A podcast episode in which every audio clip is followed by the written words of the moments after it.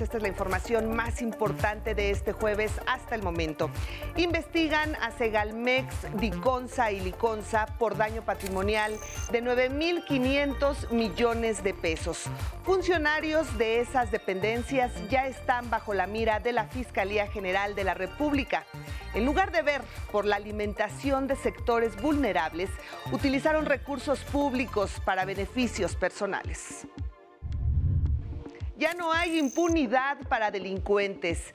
Se detiene a más de 8 mil en la última semana. Entre los detenidos están 42 personas que promovieron y participaron en los hechos violentos de Jalisco, Guanajuato, Chihuahua y Baja California.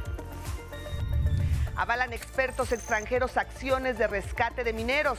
Especialistas de la empresa alemana DMT y el Instituto de Seguridad Minera de ese país coincidieron que se ha hecho hasta ahora lo más adecuado, así como los planes para reducir el ingreso de agua a la zona de rescate. En el mundo, exdirector financiero de Donald Trump se declara culpable de 15 cargos de evasión fiscal. Lo hizo tras lograr un acuerdo con los fiscales para testificar contra la empresa del expresidente. Y en los deportes, más problemas en la selección mexicana de fútbol. Tecatito Corona se fractura y está fuera del Mundial de Qatar. Con este resumen comenzamos nuestro espacio informativo del 11.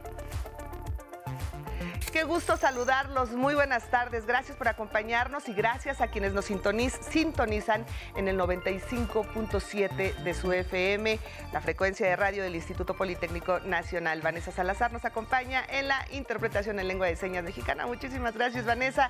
También lo invitamos a que nos siga en nuestras redes sociales, Facebook, Twitter, Instagram y en nuestra página de Once Noticias. Como siempre, estamos muy atentos a sus opiniones y sus comentarios.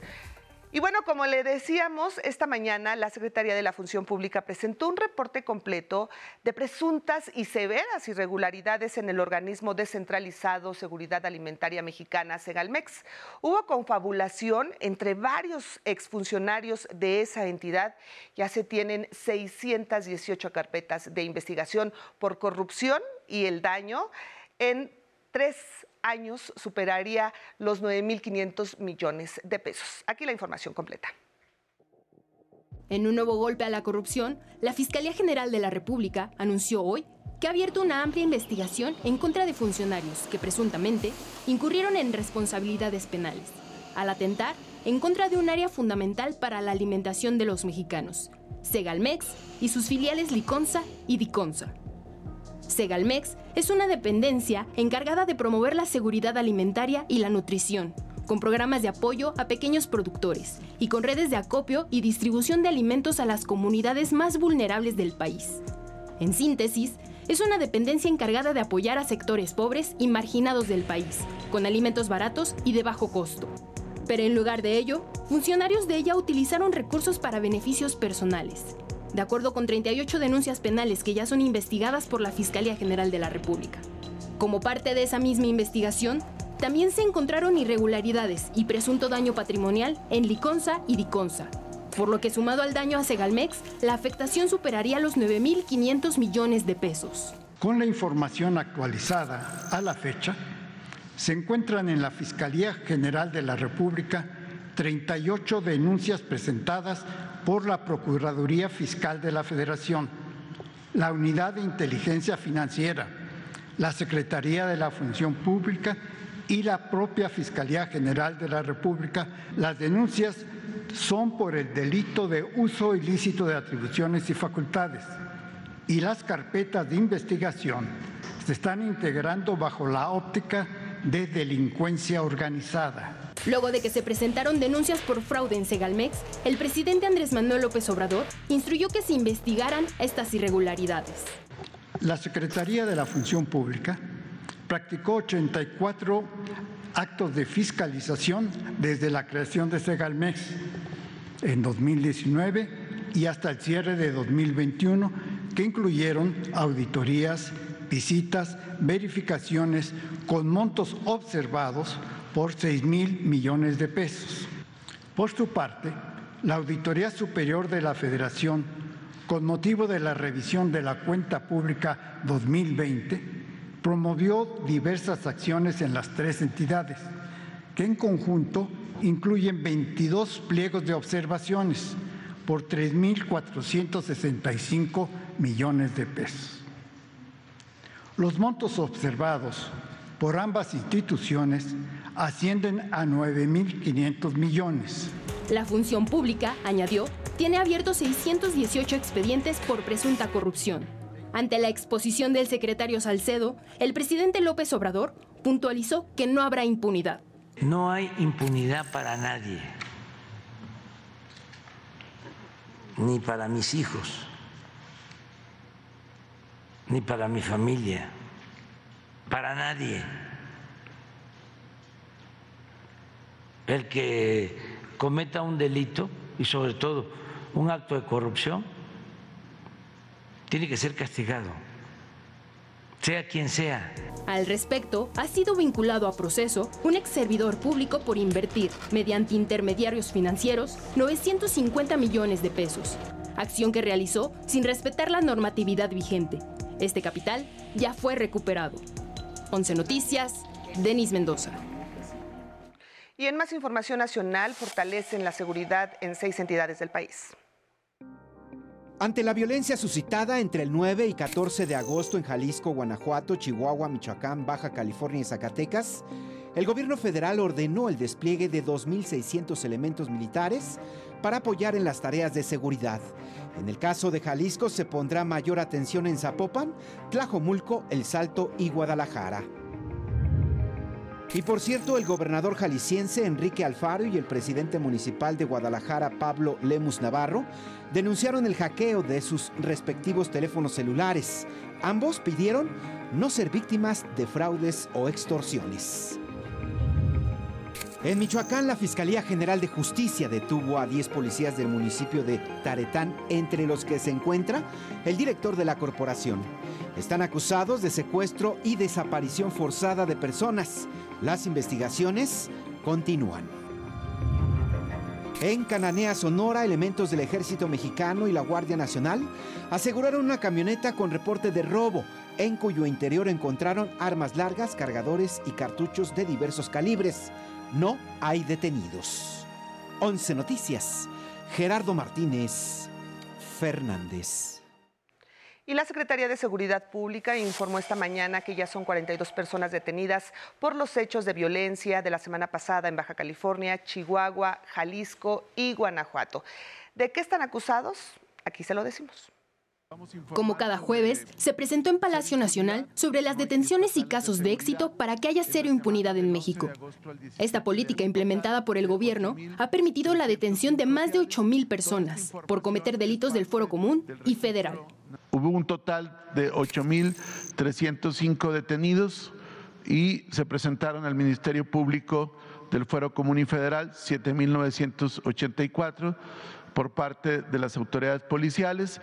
El subsecretario de Seguridad informó que después de los hechos violentos en Jalisco, Guanajuato, Chihuahua y Baja California, se lograron capturas importantes. En total son 42 detenidos por los eventos de esos días en esos estados. En Zapopan e Ixtlahuacán del Río, Jalisco, hay cinco detenidos, tres de los cuales fueron ya vinculados a proceso penal. En el caso de Guanajuato, por eventos y afectaciones a vehículos y comercios en los municipios de Salamanca, Irapuato y Celaya, se tiene a 13 detenidos, quienes afectaron 28 comercios y 19 vehículos. Cinco ya fueron vinculados a proceso penal.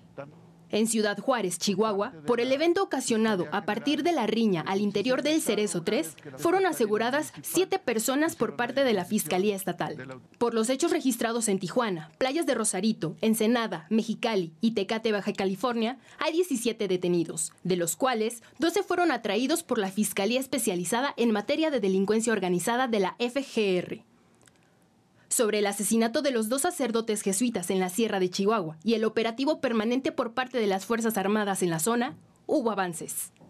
Lograron una nueva detención, en este caso de Daniel Guadalupe N., quien pertenece a la estructura criminal de José N. alias El Chueco, que como todos sabemos es el principal sospechoso del homicidio de dos sacerdotes jesuitas y un guía de turistas ocurrido el pasado 20 de junio.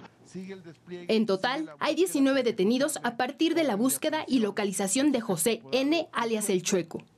En tanto, se informó que a petición de la familia de la joven Devani Escobar, asesinada en Monterrey, Nuevo León, la FGR atraerá el caso con el propósito de continuar con las indagatorias que permitan esclarecer este feminicidio y castigar a quienes resulten responsables. Sobre la cifra de periodistas asesinados en el país, aumentó a 12 en lo que va del año. 11 Noticias, Denis Mendoza. Y en este contexto, el gobierno de Estados Unidos ofreció a México todo su apoyo en la lucha contra el crimen organizado. Tras reunirse con empresarios de ambos países, el embajador Ken Salazar indicó que en la medida que se trabaje en las zonas de mayor inseguridad, donde existen focos rojos y amarillos, habrá más confianza para la ciudadanía y la inversión. El objetivo de nosotros, de los Estados Unidos, siempre con el respeto a la soberanía de México y es de asegurar que llegamos a resultados en esto de la seguridad y que en su tiempo podamos tener un México donde todo esté verde.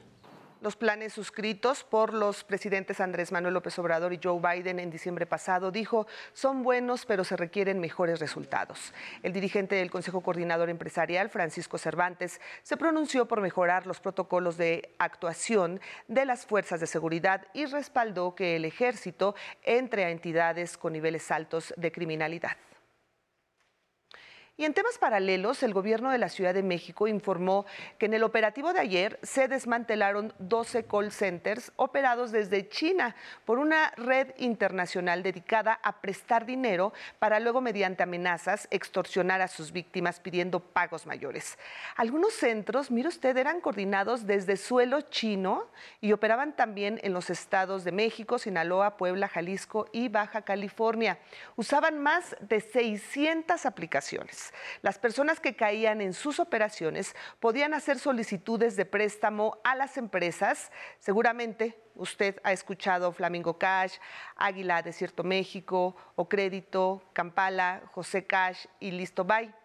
La jefa de gobierno capitalina alertó a la población a no caer en este fraude, ya que aún operan unas 300 aplicaciones, así es que hay que tener mucho cuidado. La mayoría de los afectados no denunció de manera formal, pero gracias a que algunos pidieron apoyo a la Secretaría de Seguridad Ciudadana, se investigó y se obtuvieron resultados. Y esta investigación, también hay que decirlo, con apoyo del Gobierno de México, particularmente eh, las instituciones, la UIF, la Procuraduría Fiscal, ayudaron en esta investigación para localizar algunos de los domicilios y a partir de todo este proceso de investigación que hace la policía es que se encuentran estos domicilios, se abre la carpeta de investigación, ya se tiene una orden de un juez para realizar los cateos. Y ahora le actualizamos la información de cómo van las labores para rescatar a los 10 trabajadores dos semanas atrapados en una mina de Sabinas, Coahuila. Empezó a cobrar frutos el apoyo internacional. Continúan los trabajos de rescate de los 10 trabajadores atrapados en la mina de carbón, el Pinabete, en Sabinas, Coahuila. Laura Velázquez, coordinadora nacional de protección civil, informó que en una reunión virtual con la empresa alemana DMT y el Instituto de Seguridad Minera de aquel país, expertos coincidieron en que las acciones realizadas han sido adecuadas y, en efecto, hay que identificar por dónde ingresa el agua a la zona de rescate. Hubo coincidencia en el sellado de las entradas de agua como se tiene planeado y también en continuar con los estudios del río Sabinas y posibles filtraciones de la lluvia. Asimismo, continuar con el bombeo de agua hasta que bajen los niveles Velázquez informó que durante una reunión en el centro de mando del Pinabete, la empresa estadounidense Phoenix First Response concluyó que se cuenta con el equipo y experiencia necesarias por parte de México para realizar los trabajos, avalando las decisiones tomadas hasta ahora se ratificó que la opción de sellar la apertura entre ambas minas, Conchas Norte y Pinabete, es el procedimiento más adecuado. El presidente Andrés Manuel López Obrador llamó a no perder el ánimo y las esperanzas en la búsqueda y rescate e instruyó a Protección Civil no detener los trabajos de más de 500 personas en la zona.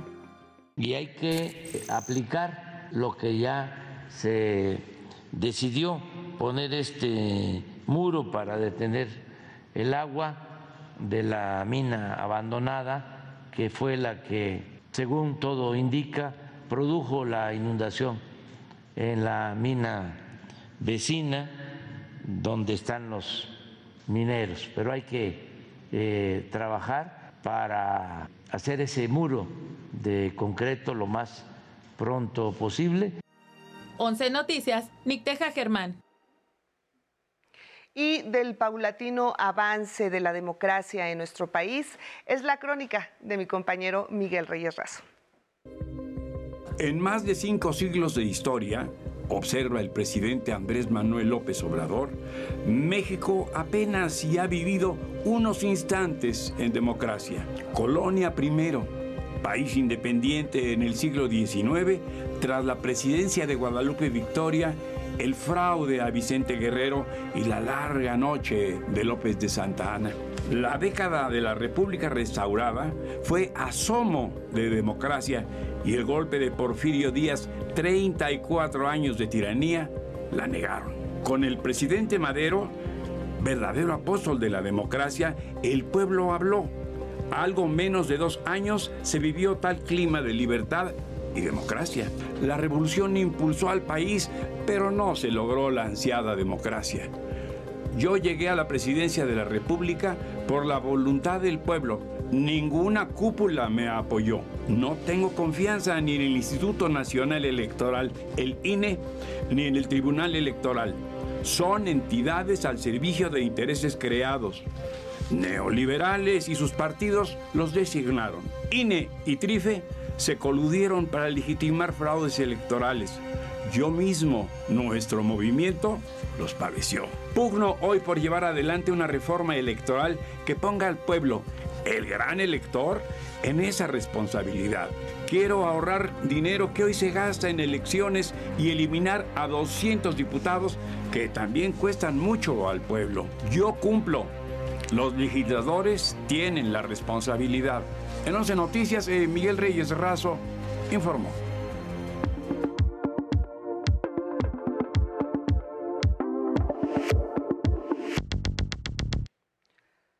Vamos ahora a la información internacional. En Estados Unidos, ante una corte de Nueva York, el exdirector financiero de la organización Trump, Allen Weisselberg, se declaró culpable de 15 cargos de evasión fiscal llegó a un acuerdo con los fiscales para testificar contra la empresa en un juicio que se realizará en octubre.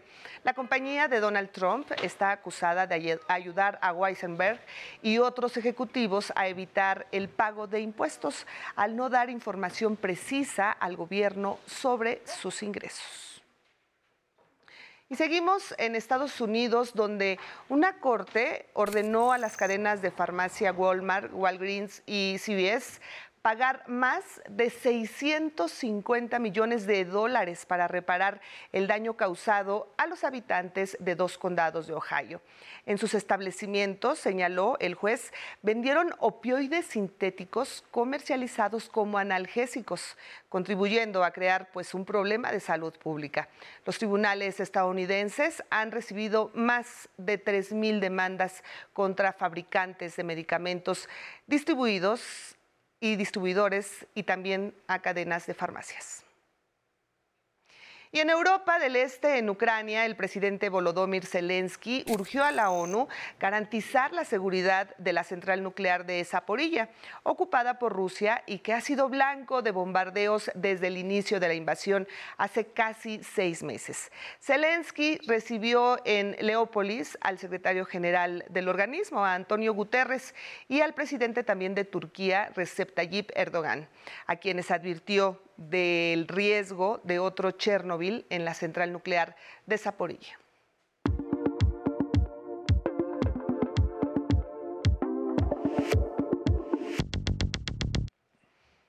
Y ahora vamos a temas deportivos con Samuel Estrada. ¿Cómo estás, Samuel? Qué gusto saludarnos. Y bueno, ¿qué pasó con el Tecatito? ¿Cómo estás, Leti? Un gusto saludarte y malas noticias, sí, malas noticias para la selección mexicana. Buenas tardes a todos, porque de cara al Mundial de Qatar 2022, Jesús Tecatito Corona prácticamente será baja para la justa mundialista después de sufrir una fractura de peroné en el entrenamiento de hoy con su club el Sevilla de España, por lo que será intervenido. La Federación Mexicana de Fútbol espera el parte médico. Platiqué ya con, con Jesús, eh, eh, está este, sí, obviamente triste con esta situación, pero pues con mucha fuerza para salir adelante y esperamos que eh, no lleve tanto y esperamos que, que contemos con él en el Mundial. ¿no?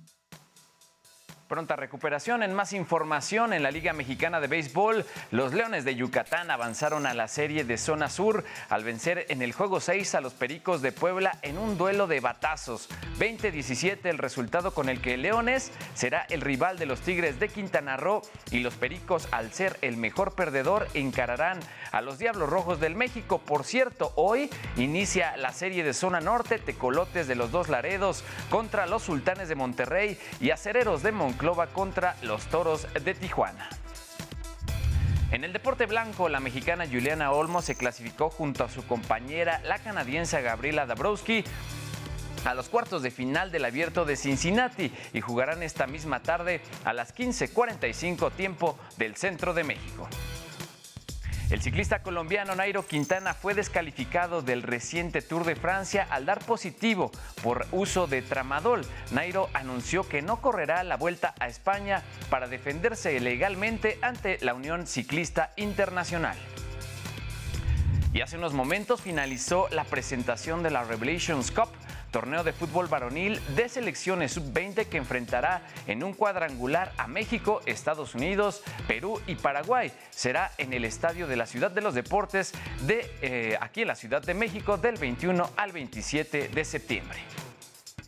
En la Liga MX, ayer en la jornada 9, el América venció tres goles a cero al Pachuca, el Cruz Azul cayó con Tijuana 2 a 1, ocasionando el descontento de su afición y el Toluca empató con el Monterrey a un gol. Hoy habrá dos juegos, Santos contra León y Atlético de San Luis ante los Pumas. Leti es todo en los deportes, muy buenas tardes.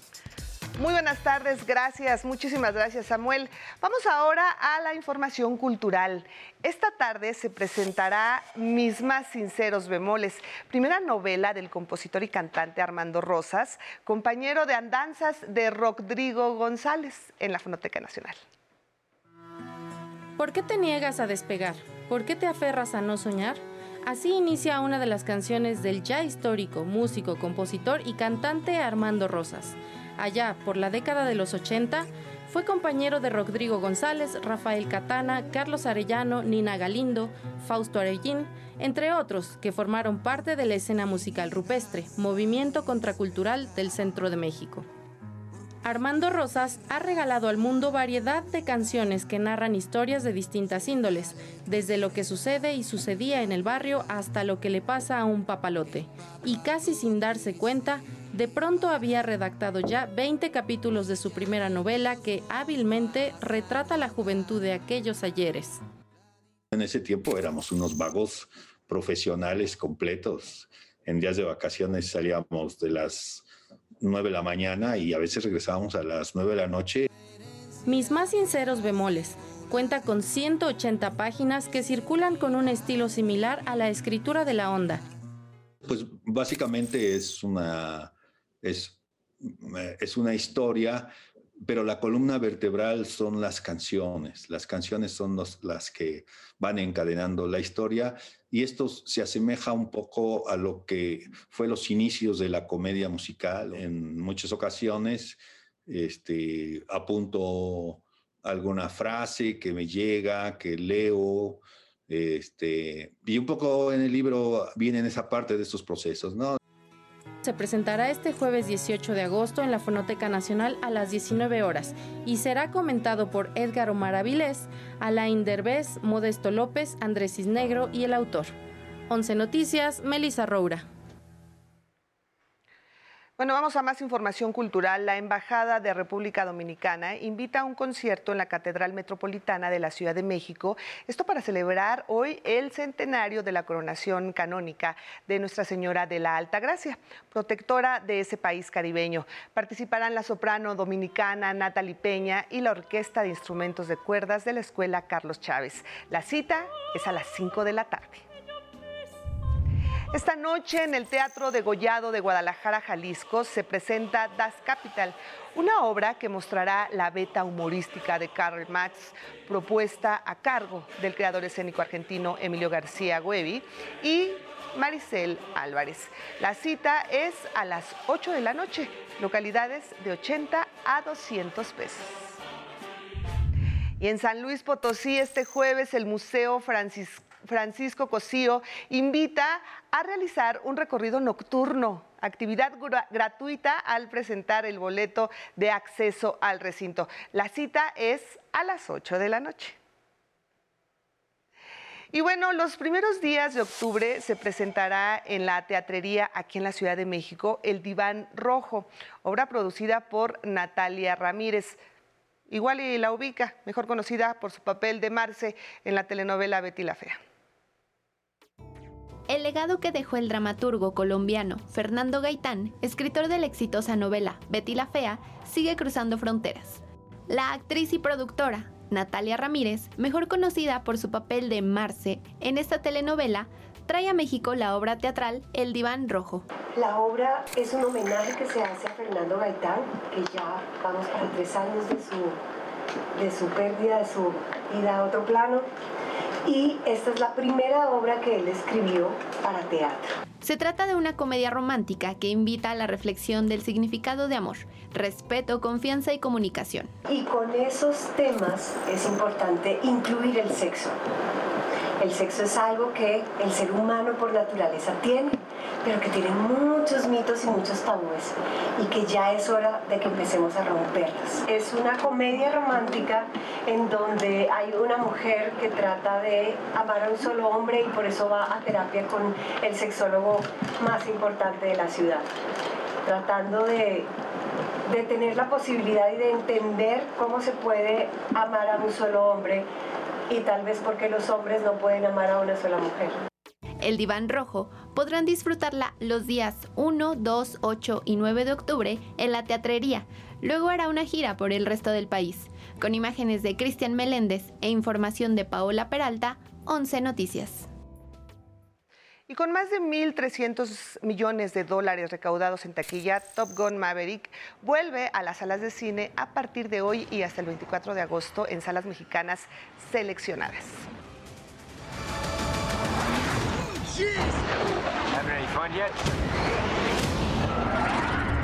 Oiga, y Amazon Music estrenó una nueva Ama Sessions, serie de conciertos íntimos con el dueto Jesse and Joy.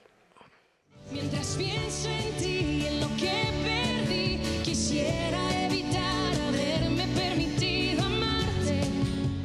Disfrútenlo en la aplicación Amazon Music o su canal de YouTube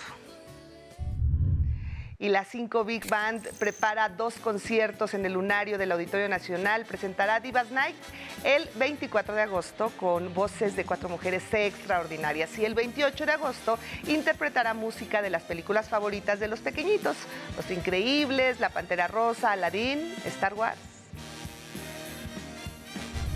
Y hoy se estrena She-Hulk Defensora de Héroes, serie protagonizada por Tatiana Maslani, que interpreta a una abogada especialista en casos legales relacionados con lo sobrehumano. Veremos además a Mark Ruffalo, quien interpreta a Hulk en el universo cinematográfico de Marvel. Y bueno, llegamos ya al final de este espacio informativo. Muchísimas gracias por acompañarnos. Lo voy a dejar con pues tiernas imágenes del surgimiento de la amistad entre un perro y un delfín, así como lo oye, mire nada más.